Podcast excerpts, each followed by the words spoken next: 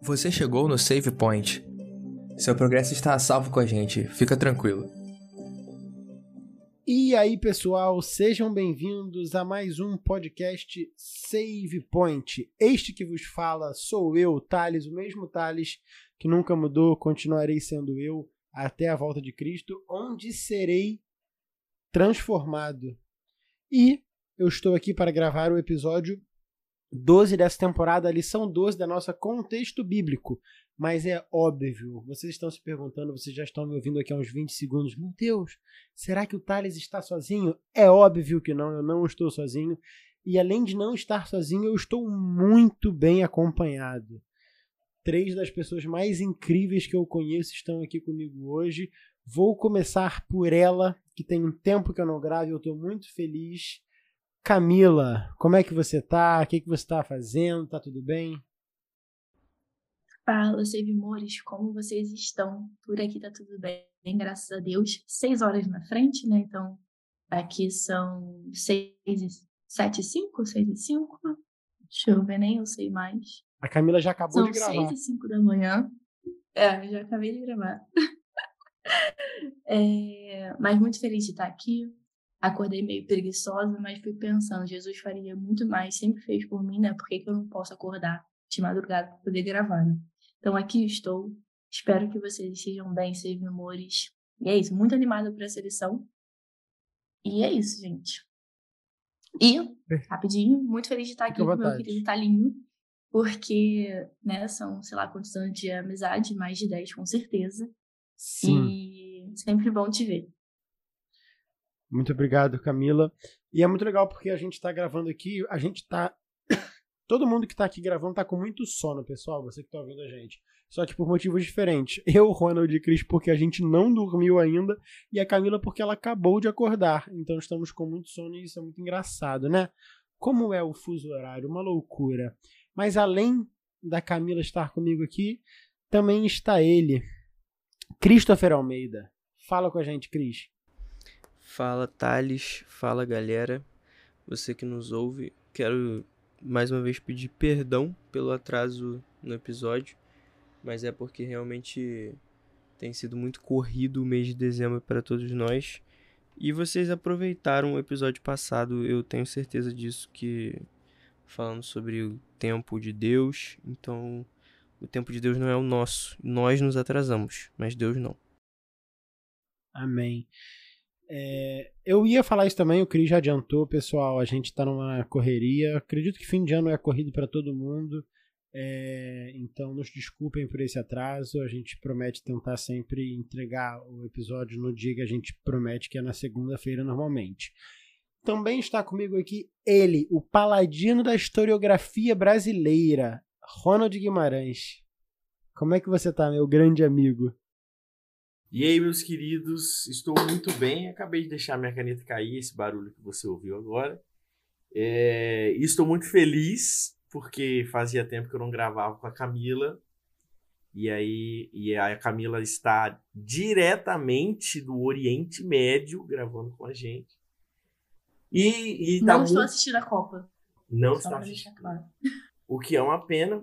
Queria também é, aproveitar esse momento e mandar um salve para a, a seleção de Marrocos, que nessa altura do campeonato já perdeu para a França, mas que fez um belíssimo, é uma belíssima Copa, deixando aí, entrando para a história da Copa do Mundo. Um abraço para todos os jogadores de Marrocos e para os moradores de Marrocos também, que venceram da Espanha, venceram de Portugal. E eu acho que foi finalmente aí vingado a guerra de reconquista aí lá no, no início do século XIV. Um abraço para todos. E um abraço pro Hakimi também que tá ouvindo a gente. Perfeito, eu ia falar isso, Ziek também, Hakimi e Ziek, eu tenho certeza que estão ouvindo a gente. Um abraço para vocês dois. E já vou trazer uma informação aqui. É, a vitória de Marrocos, né, sobre a Espanha principalmente, mas a, até onde ela avançou é muito importante, principalmente a da Espanha politicamente, tem várias questões envolvidas, mas eu não, eu não vou me delongar nesse assunto. Eu descobri hoje que Marrocos está muito perto da Espanha. E eu não Sim. sabia, né? São poucos Fica quilômetros. No norte da, do, do continente africano, né? Enquanto Isso. a, Espanha tá ali no, no na finalzinho da Península Ibérica. Mas são pouquíssimos quilômetros que separam. Tipo, mar de Mediterrâneo apenas ali. eu, eu vou buscar essa informação. Durante o episódio, talvez eu traga.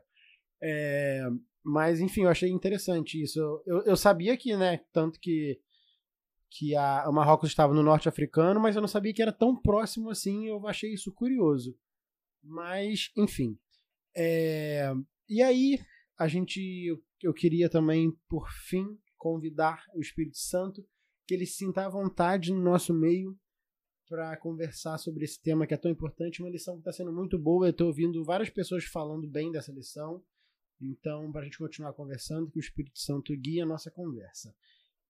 E aí, pessoal, o nosso tema da lição, é, o título dela, na verdade, é Ascensão em Endor, que é muito difícil de falar, é quase um trava-língua, e eu vou pedir para cada um falar aqui. Ronald, você primeiro. Sessão em Endor. Pô, parece nome de Star Wars. Isso, então, mas eu Perfeito. acho que é. É, só que é, é, no caso, tem a série nova, né, que é Endor. Isso aqui é com um A. Mas talvez possa ter alguma referência ao, Não, não. ao lugar. É, então, não. O nome do. É, é Endor mesmo. É N-D-O-R. É um nome Ah, de é? uma. É. É onde tem os Ewoks. Boa. Inclusive, é, Star Wars, galera, é cheio de várias referências a, a, a- referências que estão coisas na Bíblia. Uma muito interessante é do Anakin. E Anak na Bíblia significa aquele que faz o mal, se não me engano, algo, algo relacionado a isso. É o homem que faz o mal, algo assim. Enfim, para quem viu o filme entendeu o que eu falei já quando eu falei de Anakin e Anak. Mas vamos voltar aqui pro nosso tema. É, o título é Sessão em Endor e já dá algumas pistas sobre o que a gente vai falar, sobre qual, qual história bíblica a gente vai comentar, mas antes disso, obviamente, temos ela, a nossa tirinha. Nossa tirinha que é composta por um quadro só, sem falas, e só tem um- uma frase escrita lá em cima que é assim: enganador que fala, né? Referência a um meme famoso também. E na tirinha temos três pessoas. Uma, uma senhora com as mãos no rosto chorando, diria em prantos. É, um outro homem sentado com uma posição muito clássica, com a mão nos olhos e escrevendo alguma coisa. E uma terceira uma terceira pessoa é, com uma máscara de uma outra pessoa e um olhar maligno por trás e orelhas pontiagudas.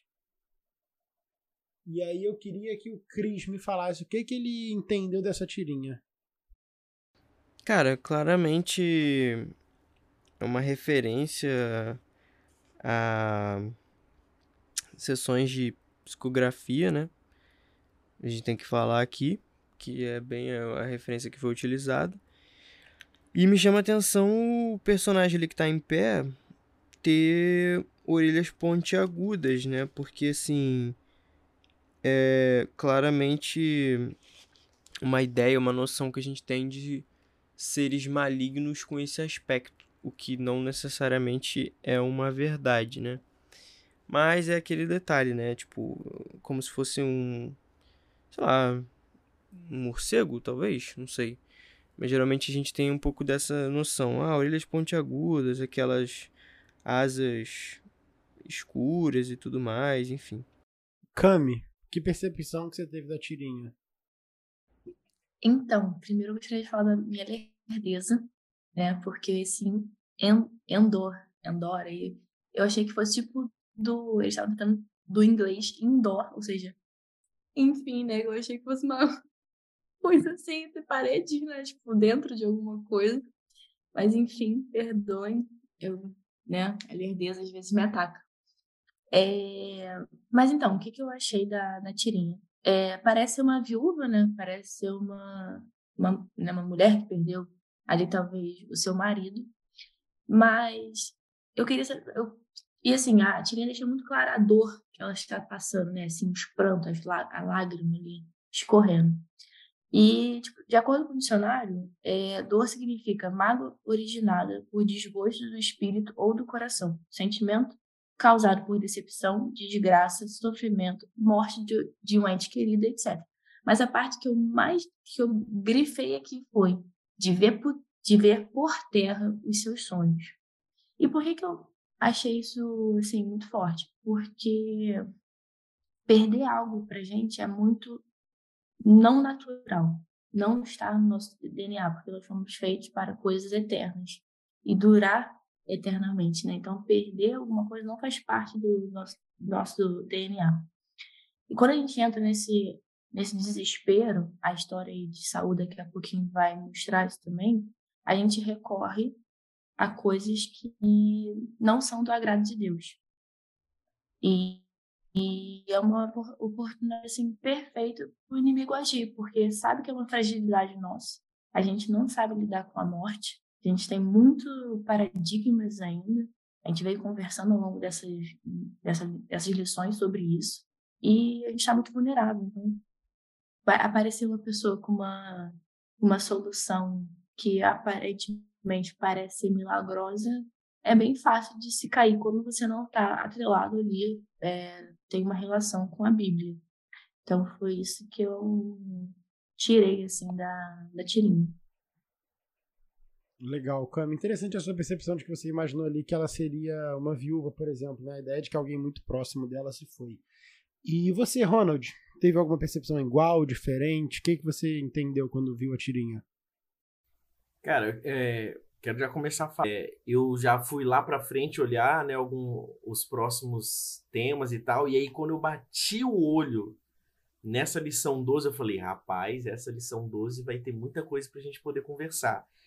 E a primeira coisa que me fez pensar isso foi justamente a tirinha. E, e assim, é, é, é interessante como a tirinha, ela é, a mensagem da tirinha é muito direta, é extremamente direta, né? Que a gente vê ali, tem uma senhora chorando, né? O cara ali fazendo a psicografia. E o terceiro né, personagem que tá ali, ele tá com uma máscara de uma pessoa, mas na verdade ele é uma outra pessoa. Então, mostra, assim, na, aquilo que nós acreditamos, né? Que é, dentro dessa psicografia, é, geralmente quem está fazendo o contato ali com quem está escrevendo não é a pessoa né, retratada, não é a pessoa ali é, que, é, que quem está tá recebendo ali né, essa informação acha que é. Então, assim, a gente já parte do princípio nessa tirinha de que existe aqui um engano. Eu acho que é um, a gente vai detalhar um mais né, com o decorrer da lição, mas eu acho que o foco principal aqui nessa tirinha, que me chama bastante atenção, é o fato dessa senhora estar sendo enganada, né? E a gente vê que não é um ser muito amistoso aí que está sendo retratado, que está enganando essa senhora, né? Legal, Ronald. É, eu também é interessante, né, a gente pensar que, assim, a, de fato a figura do enganador é o ser que está em pé ali na tirinha, não necessariamente o cara que está escrevendo. Isso é, é, importante a gente. Eu tive essa percepção também, sabe? E, e, e se utilizar do momento de fragilidade, como a Cami comentou também. Mas agora já entrando no texto da semana, o texto é um texto grande, é o capítulo 28 inteiro de 1 Samuel. Conta uma história que é conhecida, mas eu queria pedir para o Cris dar um resumão para a gente dela. Você pode, Cris? Posso. Você quer a partir da onde mesmo? A, a, a, história basicamente toda de quando Saul consulta a médium. Um resumo disso. Tá. É... Antes disso, um pouquinho só, a lição até comenta que Saul ele foi né, o primeiro rei ungido de Israel. E aí ele a partir do momento que ele é ungido, ele recebe o espírito de Deus para ser como se fosse um não um profeta em si, porque o profeta era Samuel, mas para ser tipo um representante, né, de Deus para com o povo. Só que a partir de algumas coisas erradas que ele que começa a fazer, que ele não não ouve mais a voz do Senhor, passa a desobedecer é, consecutivamente, e ele é rejeitado por Deus. No capítulo 15 de 1 Samuel fala um pouco sobre isso. E aí Deus decide ungir outro rei, que é nesse caso Davi. E aí tem um, um versículo interessante que está no capítulo 16 de 1 Samuel, que é o versículo 14, que diz o seguinte: Tendo-se retirado de Saul o espírito do Senhor, da parte deste um espírito maligno o atormentava. Então, ou seja, a partir do momento que o espírito de Deus é retirado de Saul por causa da desobediência dele, é aquela história, né, de que quando quando um demônio é expulso da, do homem lá e tal, e aí os outros espíritos encontram a casa arrumada, mas vazia, vem outros demônios para se apossar dele. Então, assim, por exemplo, a partir do momento que ele deixou de ter o espírito de Deus, entrou algum espírito maligno dentro de Saul. E aí, no caso, não estou falando de espírito de, em si, mas de influência mesmo. E aí, para quem quiser um, entender um pouco melhor sobre, sobre essa história, eu recomendo ouvir a série Israel Ascensão e Queda. Eu não lembro agora exatamente quais os episódios que a gente fala sobre essa história, mas dá uma procurada lá que vai estar tá lá é, mostrando certinho. A gente debruça um pouco mais sobre esse assunto. Mas resumindo, é, Samuel já havia falecido, Davi já tinha sido ungido rei, mas ainda não havia tomado posse do reino, porque Saul ainda estava vivo. E aí acaba que Saul ele se consulta, ele se consultava com Samuel, né, para poder ouvir a voz de Deus. Mas depois que Samuel já estava é, falecido, ele passa a tentar ouvir a voz de Deus de algumas outras formas. Mas como ele já havia negligenciado totalmente o que Deus queria e o que Deus falava para ele, ele já tinha uma dificuldade muito grande em ouvir a voz de Deus. Deus não respondia mais ele porque ele já não fazia o que Deus queria. E então ele meio que força a barra. E aí é a história do capítulo 28, que ele ele tá ali para o exército de Israel, né, tá para guerrear contra os filisteus. E Saul, ele já uma vez que ele não consegue ouvir a voz de Deus através de nenhum profeta e também agora nem mais de Urim Tumim e tal, ele decide e procurar uma médium em Endor. E aí, por isso que é a questão. É porque os servos dele informaram para ele que existia uma médium, uma mulher, em Endor. E aí ele se disfarça, veste umas roupas simples e vai até esse lugar com outros dois homens e pede para a mulher que ela levante é, o espírito de. Quer dizer, que ela levante Samuel para que ele possa falar com ele. E aí a mulher fala que começa a fazer lá o ritual dela e tal, e ela diz que ela vê uma, uma figura subindo dos, da terra. E aí no versículo 13 ela diz: Vejo um Deus que sobe da terra. E aí Saul pergunta como que é essa figura e ela fala: "Ah, ele tem uma capa e tal, não sei o quê". E aí Samuel, é, Samuel, Saul entende que é Samuel e passa a conversar com esse ser que surgiu ali, achando que é Samuel.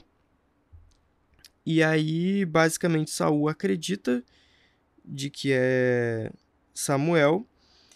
Então, só que o que, que na verdade esse espírito, né, entre aspas, responde para Saul? ele diz assim: é, Por que, pois, a mim me perguntas, visto que o Senhor te desamparou e se fez teu inimigo? Porque o Senhor fez para contigo como por meu intermédio ele te dissera: tirou o reino da tua mão e o deu ao teu companheiro Davi. E aí acaba que Saul ele cai por terra depois de ter ouvido isso tudo. E aí a mulher se dá conta, né, de que era de fato Saul, o rei, e aí expulsa ele daquele lugar. E aí Saul vai embora e aí ele fica tipo cada vez mais assim, é, como é que eu posso dizer, desamparado, né, depois desse, dessa situação. Porque além de ter ouvido que Deus havia abandonado ele, de fato, por Samuel, enquanto Samuel ainda era vivo, agora ele escutou isso também de um ser que ele acreditava ali ser Samuel, mas que a gente vai conversar um pouco agora sobre que não ele não é. Legal, Cris. É, obrigado pela, pela explanação aí para entender um pouquinho mais sobre a, a história, né, o que aconteceu ali. E aí eu acho que o primeiro ponto aqui para a gente conversar, a gente já, já falou bastante aqui nessa lição que, que não existe vida após a morte, que biblicamente isso não é uma verdade. E então, assim, tá um pouco fica fica evidente pra gente que o espírito que a pessoa que estava ali não era Saul, uh, Saul não era Samuel. Saul no caso estava ali. É, então eu queria perguntar para vocês, quem que estava ali? O que que aconteceu ali naquele momento? Posso só comentar rapidinho? É uma coisa que me chamou a atenção. É, o rei ele se disfarça. Tipo assim, pode passar abatido, porque ah, ele é um rei, né? Tem que se disfarçar para poder chegar ali. Mas tem pontos interessantes. Ele se disfarça por quê? Óbvio, tem esse motivo dele ser o rei, mas porque ele sabia que era uma prática errada e já tinha banido todas essas pessoas da cidade dele, então ele sabia. E porque eu acho que no fundo, no fundo, por mais que ele tivesse distante de Deus, ele sabia que aquilo era errado. Então ele fingiu ele ser outra pessoa. Uma tentativa de se esconder. A gente vê, um, um, um, por exemplo, Adão. Adão sabia que Jesus sabia onde ele estava. E aí ele tentou dar uma desculpinha ali para Jesus quando Jesus procurou por ele. Eu, eu vejo esse, essa comparação. Sim, sim, é verdade. E, e respondendo, né, quem é que estava ali? Provavelmente um anjo mau. Se não, o próprio diabo, né? A gente não sabe, a gente não tem como é, afirmar. Mas pegando esse momento de muita desestabilidade e afastamento de Deus que Saul estava passando. A que nem a mulher da tirinha, Saul estava procurando em outras vias, das, quais ele sabia que era, que era errado, porque ele mesmo já tinha é, banido né, tipo de prática, mas mesmo assim, ele estava tão desesperado que ele foi atrás disso. Então, assim, é... eu acredito, né, quem que estava ali? um, um anjo mau, com certeza. Porque isso não vem de Deus e não faz sentido ser de Deus por N motivos que a lição vai tratando aí mais pra frente. Eu acho que a gente vai conversar mais um pouquinho pra frente.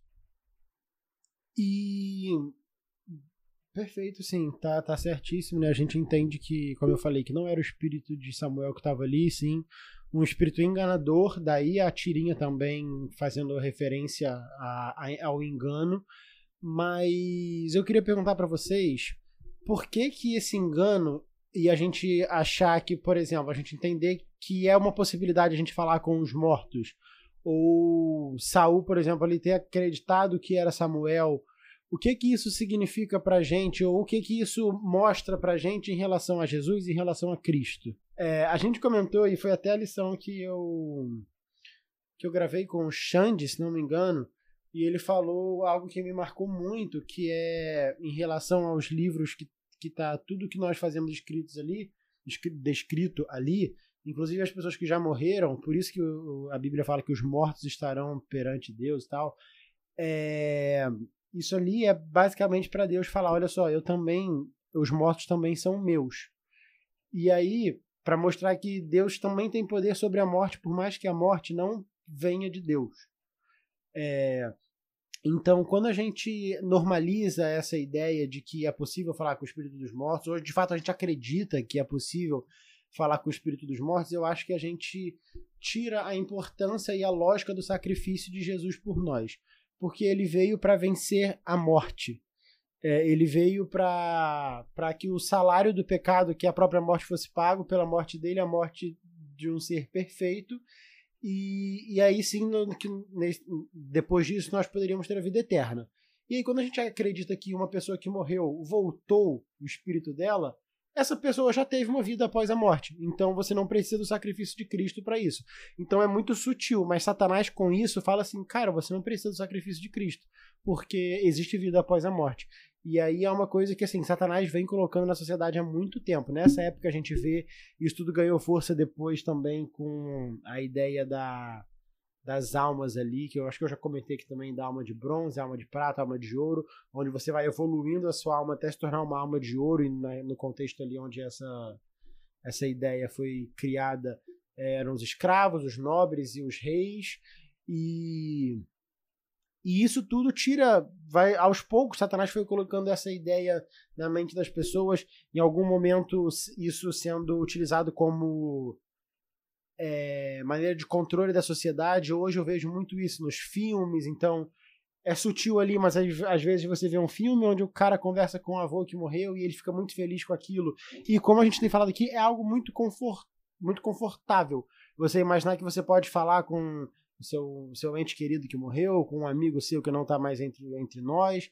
E aí você pensa, poxa, isso é muito bonito. Deus ia querer que, é, que eu tivesse os meus amados próximos. E aí nessa a gente desqualifica o sacrifício de Cristo por nós sem perceber muito. Perfeito, Thales. Eu, eu não tinha. a palavra-chave, desculpa. Não, vai lá, vai lá, vai lá. Vou falar rapidinho, falar que eu já falei. É, eu acho que a palavra-chave é, é sutil. Ah, porque se, se Satanás viesse com algo tão, tipo assim, diferente da palavra de Deus, seria mais fácil você estranhar. Tipo assim, opa, talvez isso aqui realmente não esteja certo. Mas ele vem mudando coisas assim que parecem ser pequenas, mas que na verdade são gigantescas. A prática é, de você consultar os mortos, é, cartas, ossos, enfim, ela parece algo assim, tipo, foi você que falou, bom, porque, ah, eu vou estar falando com meu avô querido, ah, vou estar com meu marido, com meu filho, enfim, com o meu ente querido, mas que na verdade só está te afastando de de fato encontrar essa pessoa no momento da ressurreição, no momento quando Cristo voltar. Você está procurando algo que Deus já falou que não pode, que não é recomendável, mas você está ali naquele momento de desespero e é uma coisa sutil, como você bem disse, que parece que é coisa ah, mais normal do mundo. Então, são nessas sutilezas, por exemplo, a troca do sábado pelo domingo. É só um dia. Qual a diferença que isso faz, não é mesmo? Ah, se os mortos é, não falam para Cristo, não, mas os mortos falam sim para Satanás.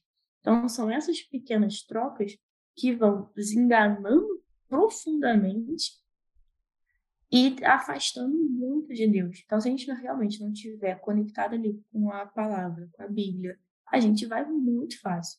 E também pelos filmes, é, pelas literaturas, pelo tudo que lê a gente lê e consome.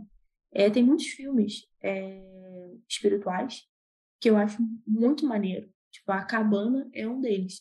Mas se você for colocar do lado da Bíblia e assistir o filme, você acha várias coisas que não batem. Mas foi um filme que foi amplo. Sutilezas, exatamente. Mas foi um filme que foi amplamente é, assistido, um livro que foi amplamente lido e tá aí influenciando a vida das pessoas, né? Então, são essas pequenas coisas assim que a gente vai, que a gente, quando digo sociedade como um todo, né? Foi se afastando de Deus, deixando passar, que agora a gente sofre bastante com isso. Não, perfe é perfeita essa leitura, Thales, que você fez, que realmente muitas vezes eu não tinha parado para pensar dessa forma, né? Que quando você passa a acreditar nessa questão de, de vida após a morte e reencarnação, não faz sentido você acreditar num, num céu, numa nova terra e tal, porque Faz você... até você perder a vontade, é, né? É, você fica nesse looping aqui e vai vivendo isso daqui, né? Então, realmente, de fato, aí o sacrifício de Jesus perde a sua relevância. Acho que até a figura de Jesus perde total a relevância, né? Exatamente. E aí, por exemplo, né, você falou assim do, do céu e tal.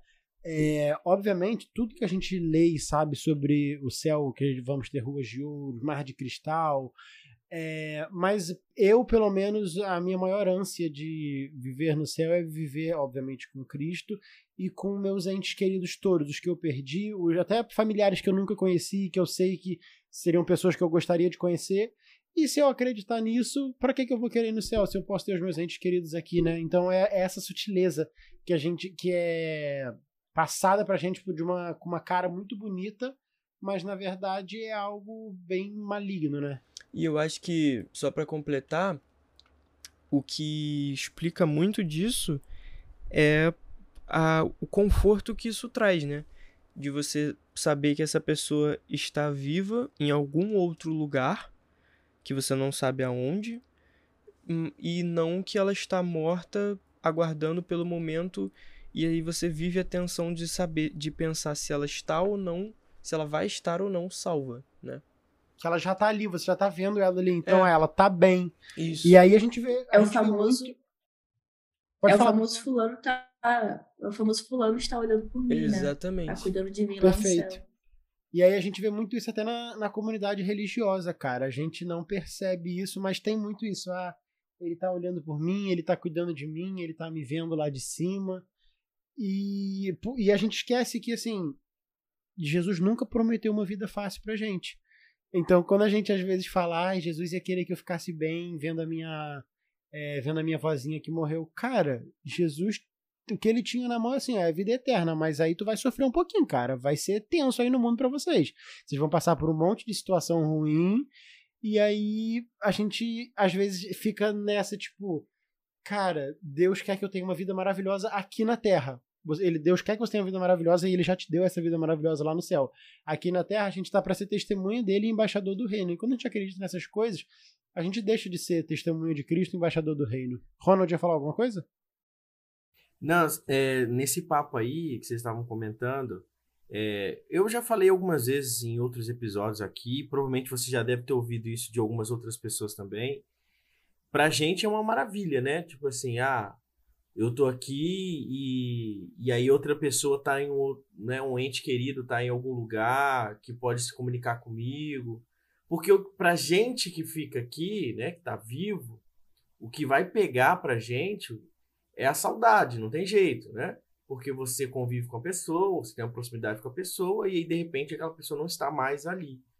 E aí a saudade é o, o sentimento principal ali que vai te incomodar. E quando você traz essa ideia de que ela está em algum lugar, é como se você substituísse esse, essa, esse sentimento de saudade por um sentimento de conforto.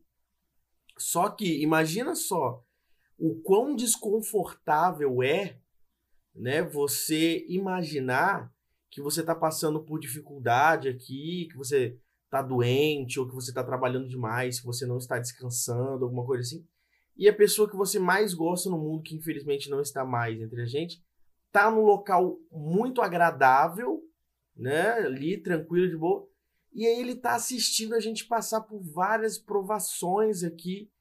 Inclusive, eu estava conversando com a minha irmã esses dias é, sobre um- algo que a gente viu numa reportagem aqui no Espírito Santo, que infelizmente um pai, ele acabou, é, algumas semanas atrás, é, acabou enterrando o seu terceiro filho. Então, ele tinha três filhos, ele perdeu um filho para o câncer, aí perdeu um segundo filho também para o câncer, perdeu agora uma terceira filha para o câncer, ele está com câncer, e aí o relato dele é assim: ah, mas eles estão num lugar melhor, agora eles não estão sofrendo mais, agora eles estão bem, estão saudáveis. Mas imagina que tipo de paraíso, entre aspas, é esse que eu tô tranquilão e vendo o meu pai doente na terra, sofrendo, né, tendo que tomar remédios, passar por várias é, quimioterapias, enfim, sofrendo. Eu não ficaria feliz no paraíso. Isso vai ser completamente contraditório à ideia de paraíso. Paraíso é um lugar para você ficar lá tranquilo, bem tal, você já né, viveu sua vida aqui de dificuldades, enfim. E aí você tá lá no paraíso vendo as pessoas que você ama sofrer. Não tem muita lógica também isso, né? E, e quando a gente observa, por exemplo, a, a questão do Saul, é, quando o Cris trouxe pra gente a história aqui do Saul, é, é muito importante a gente perceber o quão egoísta Saul se tornou naquele momento. Por quê?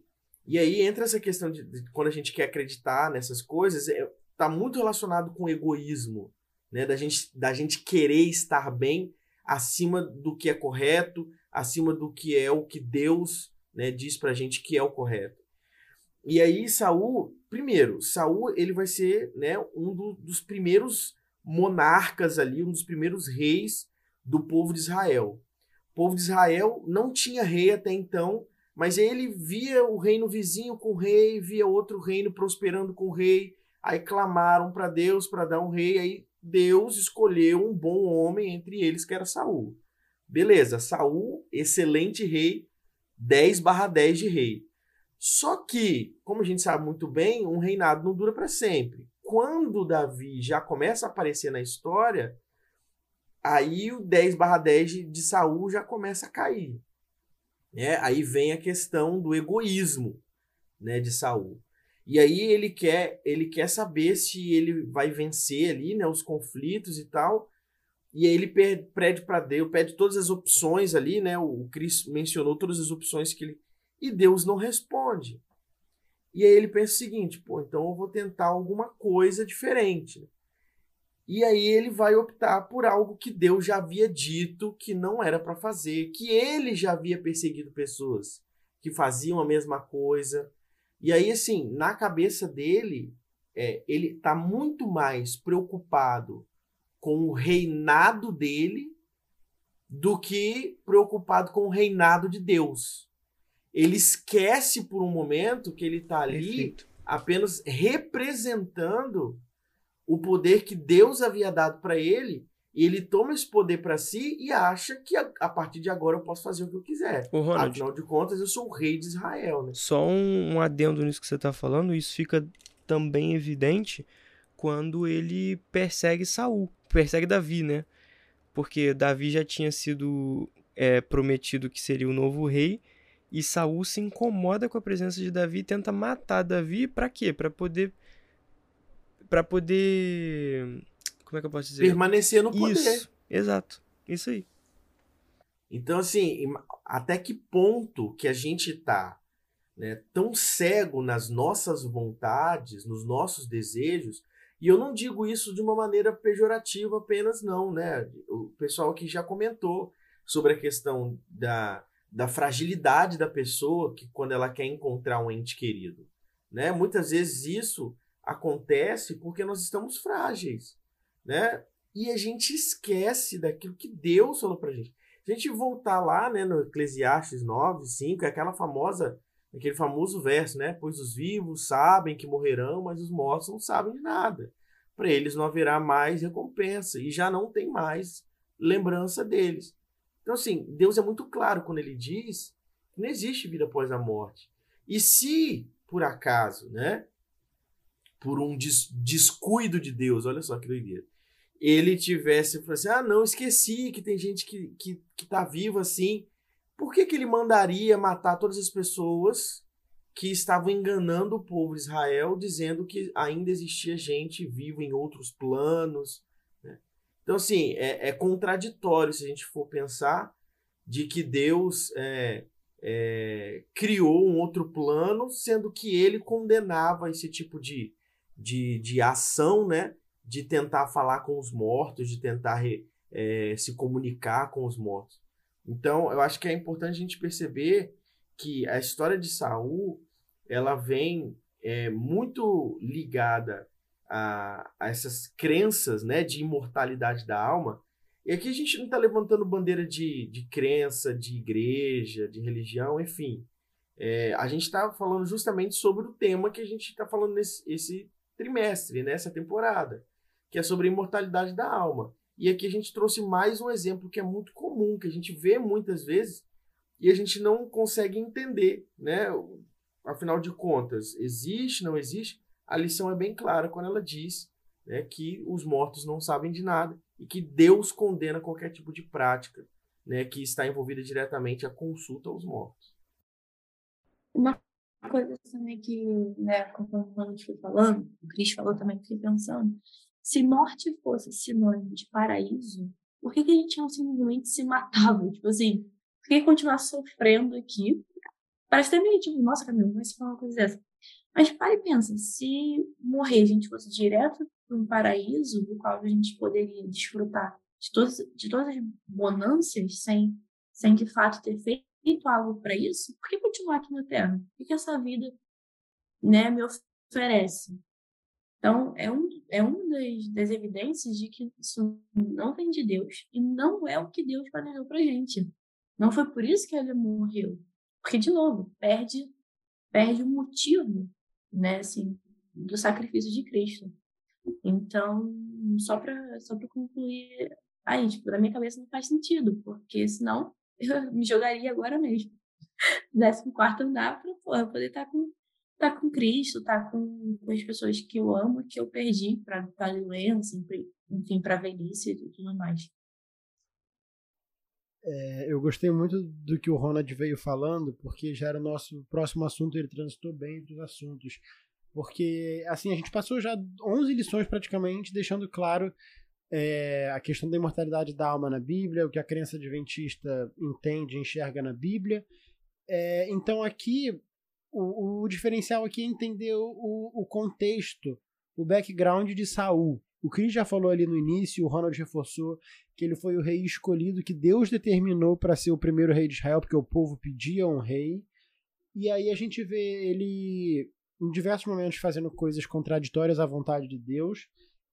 E um ponto interessante que o, o que o Ronald falou ali da questão do egoísmo. Primeiro, eu vi outro paralelo muito claro com Eva no no Éden, ele, quando ela pega a fruta e ela decide o que é bom para ela, ela vê que era interessante e ela faz aquilo, e a gente vê Saul fazendo isso em diversos momentos, e a gente se vê fazendo isso em diversos momentos. É, mas aí um ponto interessante, cara, do capítulo 28 é o verso 6, que fala que Saul consultou ao Senhor. E aí, quando a, numa leitura mais rápida, a gente vê, pô, mas Saul falou e Deus não respondeu? Aí também, né, o cara tinha que achar a resposta em algum lugar. E aí eu fui pesquisar. Aí, em muitos casos, a, a, língua hebraica, com uma palavra, ela, ela abrange quase que um processo completo. Então, o, o fato de consultar na, no hebraico pode significar, de fato, pedir uma informação, receber a informação e agir de acordo com aquela informação. Quando a gente vê que é, a Bíblia fala que ele consultou e depois ele agiu de uma maneira completamente diferente ao que Deus já tinha falado antes, a gente entende que, que Saul aqui só pediu. Pra, só falou assim: Deus, me dá. E aí entra na questão do, do, do que o Ronald falou. Por que, que Deus não respondeu? A gente entende, o Cris comentou lá no início, que o tempo de Deus é o tempo perfeito. Então Deus ouviu a súplica de Saul com certeza, porque a gente sabe que Deus é um Deus que ouve tudo, todas as nossas petições. Ele não respondeu por quê? E aí a gente vê diversas é, diversas ações de Saul, por exemplo, é, lá em Gilgal, em 1 Samuel 13, Saul decidiu não esperar pelo conselho de Deus. Ele agiu de acordo com o que ele queria. E em diversos momentos a gente vê isso. Então, o que estava para acontecer com Saul era apenas as consequências das ações dele. O diferente seria que Deus intervisse e falasse: "Cara, eu não vou deixar acontecer o que é para acontecer, que é o lógico". E é porque que o lógico seria o quê? As consequências dos atos de Saul. E Deus decidiu aqui não intervir, decidiu apenas acontecer o que o lógico que aconteceria. E aí a gente vê isso isso aqui. Cara, o que que aconteceria então? O que que era óbvio que ia acontecer? Por quê? A gente vê todo esse contexto de Saul. E aí a lição, por exemplo, traz muito essa questão de do estudo da palavra. E a gente percebe aqui que Saul já deixou de se importar com o que Deus fala, que a gente entende que é a sua palavra. E ele estava se importando, como o Ronald colocou excelente ali, consigo mesmo, com a manutenção do poder dele. Então ele não queria mais ser um embaixador de Deus aqui na Terra. Ele não queria ser Cristo para os seus súditos ou para quem estava próximo. Ele só queria é, satisfazer o próprio ego, satisfazer as próprias vontades. E, e esse para mim é um ponto que fica muito claro aqui na nas atitudes de Saul. Eu queria saber se vocês têm alguma percepção diferente ou algum ponto que eu, que eu não falei aqui que vocês acham interessante sobre, sobre Saul, tanto nesse momento quanto antes, o que, o que levou ele a fazer aquilo, qual foi o contexto que. Um outro fato da vida de Saul que você lembra, cara, esse ponto aqui também influenciou para ele ter se afastado cada vez mais de Cristo e tal. Bem rapidinho, é, Saul trocou algo, passa, é, algo, no caso, é, Eterno. Perfeito, eterno, por algo passageiro. Porque ele poderia ter continuado como sacerdote de Deus, tá ali. É, ah, Davi foi indicado, tudo bem, é isso aí, vamos embora. Continuar no 10-10, né? Na barrinha lá, no 10-10. Fechar maneiro com, com Deus e receber é, receber com várias aspas, né? Mas assim, em, receber em troca, né? Mas é com muitas e muitas aspas, o que Deus prometeu, né? Que seria a vida eterna todos, e todas as suas bonanças, né? Coisas boas. Mas não, ele preferiu o que ele tinha ali naquele momento e não ouvindo a Deus, né? Não, sendo respondido por Deus de uma forma bem mimada, né? Porque como é que você espera que Deus Todo-Poderoso te responda com um simples ah, eu quero ou ei, que, que eu faço aqui, né? Com, sabe, muito prepotente da tua parte achar que, que Deus vai te responder sempre que você quiser, né? Então, é assim, é um interessante, mas é aquele interessante triste, né? Como é que uma pessoa tão próxima a Deus é, se afasta tão tão rapidamente, né? Por conta da ganância ali, do egoísmo, né? Do, do ser humano. É, e inclusive a gente vê lá em 1 Crônicas, no capítulo 10, lá no, nos versos 13 e 14 mais ou menos, que fala que a, a perdição de Saul foi justamente por conta disso, dessa desobediência. Que viu só, na Bíblia está falando o seguinte, ó. Saul morreu porque foi infiel ao Senhor e não guardou a palavra do Senhor e chegou a consultar uma médium em busca de orientação em vez de consultar o Senhor. Por isso, o Senhor entregou a morte e deu o reino a Davi, filho de Jessé. E aí é importante a gente perceber que, tipo assim, muitas vezes a gente pensa o seguinte, pô, não, igual o Saul. Tenta pensar com a cabeça do Saul. Pô, Deus está colocando aqui um outro menino novo, sabe de nada esse menino. Eu tô aqui no, no, na coroa, aqui no trono já tem um tempão, eu sei das coisas aqui. E aí Deus está querendo colocar esse menino que chegou agora, estagiário, está aqui agora, já está querendo colocar ele no poder. E aí vem aquele questão do orgulho. Deus já falou que ele vai ser, né, o, o próximo o próximo rei. E aí Saul simplesmente diz o seguinte: não, né, não, não vai ser. Eu que ser, né, eu que vou permanecer no poder. As, as atitudes dele falam dessa forma. E aí, é, nesse verso aqui, deixa claro de que já havia um plano traçado por Deus. É, desde o momento em que Saul foi escolhido rei, Deus já sabia, né, da queda de Saul. Aí você pode questionar assim: "Ah, então por que que Deus escolheu Saul já sabendo, né, da queda dele?" Porque Deus ele vai dar oportunidade para todo mundo. Né? Mesmo ele já sabendo o final de todo mundo, Ninguém pode dizer que, de, que não foi ofertada a oportunidade de salvação, que não foi ofertada a oportunidade de compreender a palavra. E Saul teve essa oportunidade, que é a oportunidade maior do que ser líder de uma nação que o próprio Deus né, te ordenou como líder de uma nação. Então, assim, Deus confiava no, no, no, no trabalho de Saul. Só que Saul não confiava no trabalho de Deus. E esse que foi o, o mal dele, né? É, eu acho que tem. Acho que vocês já cobriram os pontos sobre Saul. Mas eu acho que tem que ficar claro também que voltando a dizer, né, por exemplo, em Eclesiastes 9, 5, 6, é, Salomão ele escreve, né, que os mortos eles não sabem de nada. Então ele já evidencia e deixa claro o que o avô, o avô dele não, ó, o que o primeiro rei de Israel ali no caso, Saul, não entendeu.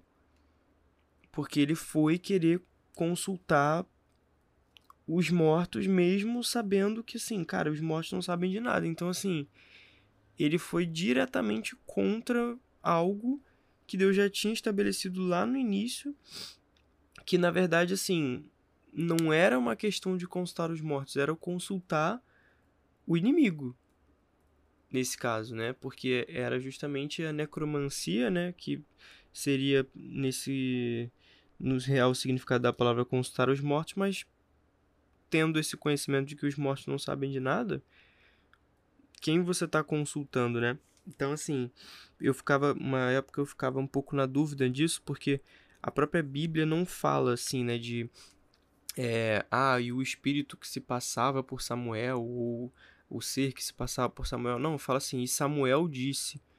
E eu ficava assim, poxa, por que, que a Bíblia não, não coloca né, de outra forma para não deixar essa dupla, esse duplo sentido, essa possibilidade do erro, né?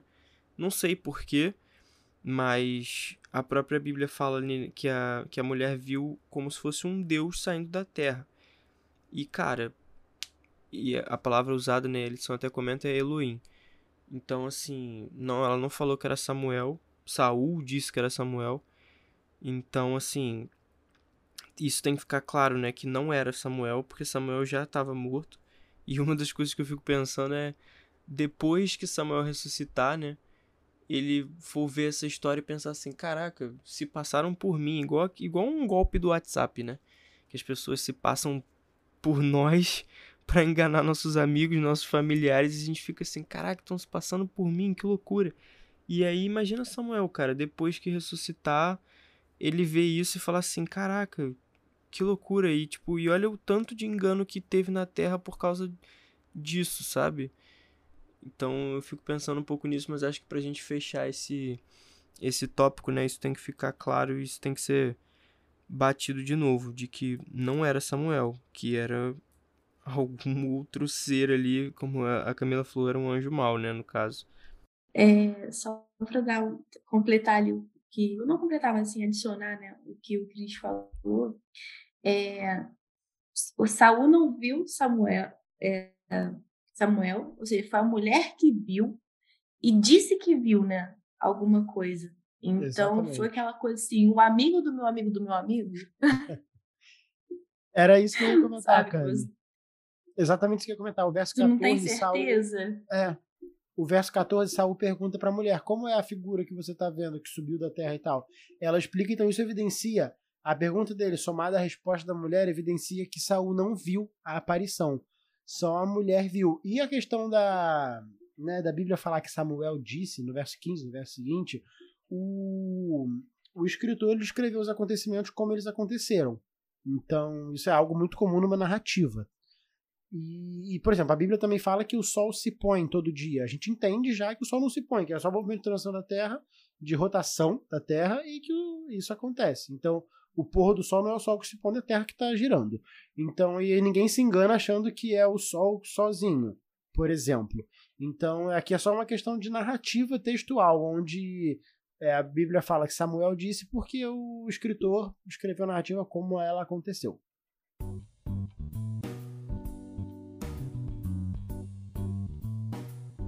Chegamos então ao nosso famoso o momento hipertexto. É aquele momento onde a gente pega a palavrinha ali da rede semântica de quarta-feira, a gente fala aqui a primeira coisa que vem à nossa mente e também a gente posta na quarta-feira a nossa caixinha de perguntas lá com a palavra para você responder. Então, responda a nossa caixinha porque no sábado a gente faz a nossa árvore de palavras.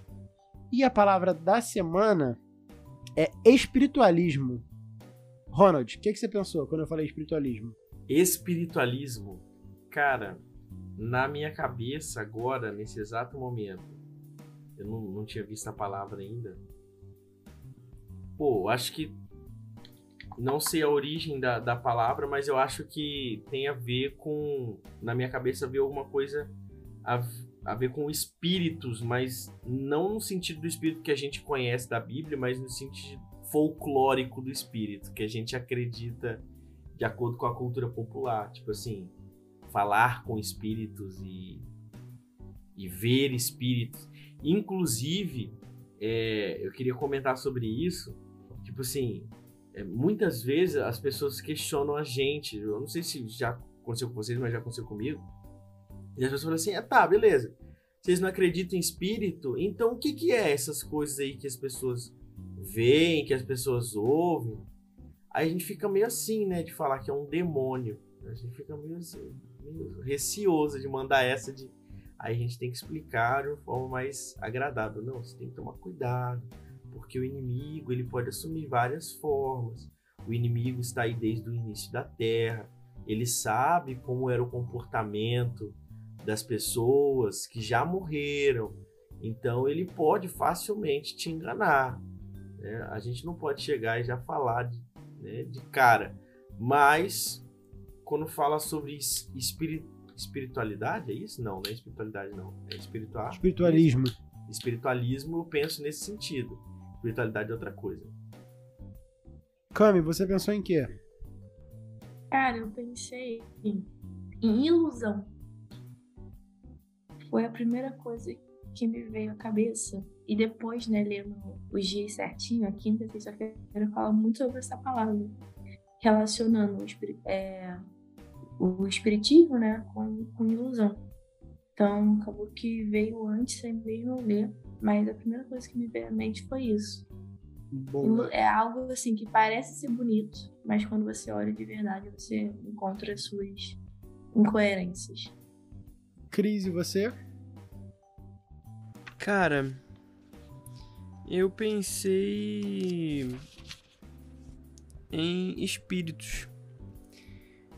Apesar de da gente sempre ter essa ideia, né, na gente de ah, espíritos e tal, fantasmas. E eu até pesquisei aqui, por exemplo, quando a gente estava falando no início, né, sobre Endor, eu pesquisei Endor no Google e aí aparece lá alguns quadros que foram pintados assim, não lembro exatamente em que época, mas cujo tema, cujo nome do quadro, título do quadro é A Bruxa de Endor e o Fantasma de Samuel. E aí você vê como que já pintavam essas coisas, né? uma bruxa, a mulher ali que é a médium seria uma bruxa e seria um fantasma, né? Como a gente fica trabalhando com essa ideia de espíritos, né? De alma e é muito difícil a gente desatachar conceitos, né? Que a gente cresce com eles. Então eu acho que por mais que a gente passe esse trimestre estudando sobre isso, sobre alma, é, que é, a alma faz parte de tudo, né? O corpo e o espírito e tal, sopro, fôlego de vida. A gente ainda, no fundo, no fundo, a gente ainda tem essa noção de tipo, ah, espírito, alma, fantasma e tal. Você vê que os próprios discípulos, né, na época lá, quando Jesus aparece andando sobre as águas, eles acham que é um fantasma. Então, é difícil a gente tirar isso desse conceito da nossa mente eu também pensei em, em alma, no, no, mesmo contexto que o Ronald e o Chris, da ideia de que a gente entende, né, depois do estudo de vários meses aí que a gente está fazendo, que a alma nós somos nós ser vivente. Mas como é naturalizado essa alma que a gente entende como uma alma penada, um bichinho voando. Pessoal, para a gente finalizando, é, eu vou deixar aqui a minha fala final sobre o tema, depois eu abro para os meus amigos se eles quiserem. Mas eu acho que dessa lição ficou muito importante, uma coisa que ficou muito evidente para mim, né, quando eu estava estudando e também agora a gente falando aqui a questão do de que é muito confortável a gente acreditar e confiar de que a gente pode ter acesso a alguém que a gente quer agora aqui nesse mundo depois que ela que essa pessoa morreu. E a gente sabe, acredito que todos que estão gravando comigo e todos que estão ouvindo já passaram por uma perda de, de um ente querido próximo e, e, e como sente falta, como o Ronald falou, como sente saudade daquela pessoa. Mas a gente precisa lembrar que essa pessoa é, ela está descansando agora e a gente precisa ter a esperança da volta de Jesus e a certeza da nossa salvação pela morte de Cristo. Então, se você está passando por um momento difícil, você sente saudade de alguém, se apegue à certeza do sacrifício de Cristo por você e confie na esperança da volta de Cristo. Meus amigos, alguém mais aqui tem alguma fala? Quer falar alguma coisa? Eu estou falante hoje, apesar de somente um fone restante, que o outro a bateria já acabou. É, Para finalizar, é, Pessoal, não sei, assim, a maioria de vocês já deve ter escutado esse termo, né? Responsabilidade afetiva, é, mas hoje eu venho falar de responsabilidade espiritual. Por quê? É muito fácil, a gente tem uma mania muito grande de fazer isso, de terceirizar a nossa culpa. Não, eu fiz tal coisa porque fulano falou. Eu fui em tal prática porque tal líder religioso falou que era isso, isso, isso, isso. Gente, não seja assim se, principalmente com, com, com a tua é, espiritualidade, né? É muito, é, é, assim, uma responsabilidade muito grande. A gente não pode deixar nosso egoísmo é, a nossa não vontade de ter, de ter culpa por ter feito algo errado, né? É deixar a gente de chegar no, no verdadeiro ali, que é a leitura da Bíblia, é, o estudo da palavra. Mas então é isso, pessoal. É, não terceirize, procure, alguém te falou alguma coisa, checa na Bíblia, não tem problema nenhum nisso. Inclusive, se a pessoa te falar o contrário, você já começa a desconfiar, tá? É porque não é certo. Você tem que, o que a pessoa fala tem que estar na Bíblia. Se não estiver lá, alguma coisa está errada. Então, que a gente possa ter responsabilidade espiritual aí, que a gente possa sempre, com a leitura da Bíblia em dia e procurando sempre a Deus, buscando. E é isso, amores. Um beijo. Espero que vocês estejam bem, caso não estejam. Saibam que vocês podem, podem, eita, podem, possam, podem, podem. falar podem. conosco. Enfim, a, a mente já não está mais funcionando. Funcionando. Tá ficando cada vez melhor. Mas enfim, é isso. Um beijo. É, vocês sabem que podem, contar com a gente, apesar de não né, de nenhum psicólogo aqui presente. Estamos o Ronald, que é professor, é o mais perto disso. Tá? Então vocês podem vocês podem falar com ele na DM, tá bom? Brincadeiras à parte, é isso. Um beijo para vocês e até a próxima. Obrigada, Talinho. Beijo, meus amores. É, eu acho que a, a, o encerramento da lição é muito interessante, né? Porque a gente consegue entender que é, nós temos limitações e que a gente não sabe tudo. E aí o que a Camila deixou de mensagem final, eu acho que é que é muito pertinente, né? Porque muitas vezes a gente tem dúvidas e a gente não sabe como sanar as nossas dúvidas, sendo que a resposta é o mais óbvio possível, que é a Bíblia. É, e, inclusive, nossa queridíssima tia Ellen White, lá no Grande Conflito, é, ela fala o seguinte: a falsificação vai se assemelhar tão de perto com o verdadeiro, será impossível distinguir entre ambos sem o auxílio das escrituras sagradas. Pelo testemunho delas, todas, toda declaração e todo milagre deverão ser testados. Lá na página 593. Então, para você ter certeza né, do, daquilo que Deus tem preparado para você e daquilo que Deus acredita que é o correto, não tem outro local para você buscar a não ser a própria Bíblia, porque foi o que ele deixou para gente como guia para que a gente siga corretamente aquilo que ele quer para nossa vida. Então, antes, né, de você sair espalhando meias verdades ou acreditando em meias verdades, consulte a Bíblia, porque é ali que onde tem a, a, a verdadeira forma de, de nós nos aproximarmos cada vez mais de Deus e de entendermos qual é o plano dele para nossa vida. Então, assim, busquem a Bíblia, busquem a leitura. É, é, é, a fonte nós já temos, né? A gente precisa só compreender de que nós não somos essa fonte, que essa fonte vem de Deus e a Bíblia é a nossa principal ligação com Ele. Então, vamos ler. Eu acho que essa, esse trimestre todo, né? É, sempre vem incentivando aí a leitura da Bíblia, porque é um tema bem complexo e é um tema que é recorrente, principalmente com pessoas que estão buscando né, respostas. Então busquem essas respostas na Bíblia e Deus com certeza vai mostrar para vocês aquilo que ele acha que é aquilo que é correto e aquilo que ele acha que você precisa compreender. Perfeito, Ronald. É, pessoal, assim a gente finaliza a nossa discussão sobre o tema. Eu queria agradecer a você que aguentou a gente até aqui. Queria finalizar com a informação de que da costa marroquina ao extremo sul espanhol são menos de 14 quilômetros. Então, um bom nadador consegue fazer isso. O Estreito de Gibraltar ali são 13, alguma coisinha de quilômetros só. Então, é bem próximo mesmo. A gente falou lá no início é, e eu falei que ia trazer a informação e eu trouxe aqui. Pô, eu Enfim, faço essa queria... distância. Você faz? Faço. Então a gente tá. O Chris está afirmando aqui, ele não está duvidando nem um pouco da própria capacidade de que ele faria a travessia Marrocos-Espanha. Eu faria andando, nadando não, mas andando faria. Andando já fiz distâncias maiores, mas enfim, eu pessoal. Também, mas eu faria só para deixar claro. Se Deus quiser abrir o mar para mim, eu faço essa, essa travessia andando. Pessoal, aqueles os recados finais aqui. Se você está ouvindo a gente pelo site da Contexto, a gente também tá com a gente também tá com o nosso episódio em diversas outras plataformas digitais, como o Apple Podcasts, Google Podcasts, Deezer, o Spotify também. É, se você está ouvindo a gente em qualquer uma dessas plataformas, você também pode entrar lá no site da Contexto Bíblico e ouvir a gente por lá. Tem alguns outros tipos de mídias também sobre a lição. É, lembrando sempre que a gente, como a Cami falou, a gente está aqui pra, disponível para conversar com vocês, para sugestões, críticas, convites, convites para lanche também. Eu sempre falo isso aqui, é muito importante. Comer é muito bom, é muito importante. É, você, nosso Instagram é podcastsavepoint, tem nosso e-mail que é pod.savepoint.gmail.com.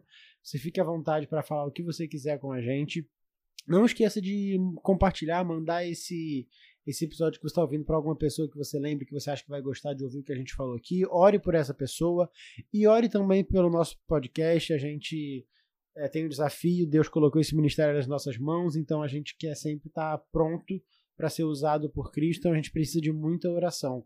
Porque a gente sabe que quando alguém se dispõe a fazer algo pelo reino, Satanás fica bastante bravo e a gente precisa muito do Espírito Santo conosco para a gente conseguir seguir com o nosso projeto e as orações de vocês ajudam demais. E também, se vocês quiserem pedir alguma coisa para a gente orar, peçam que nós vamos orar junto com vocês. É isso, pessoal, e até semana que vem. Salam aleikum. Aleikum salam. Você ouviu o Save Point.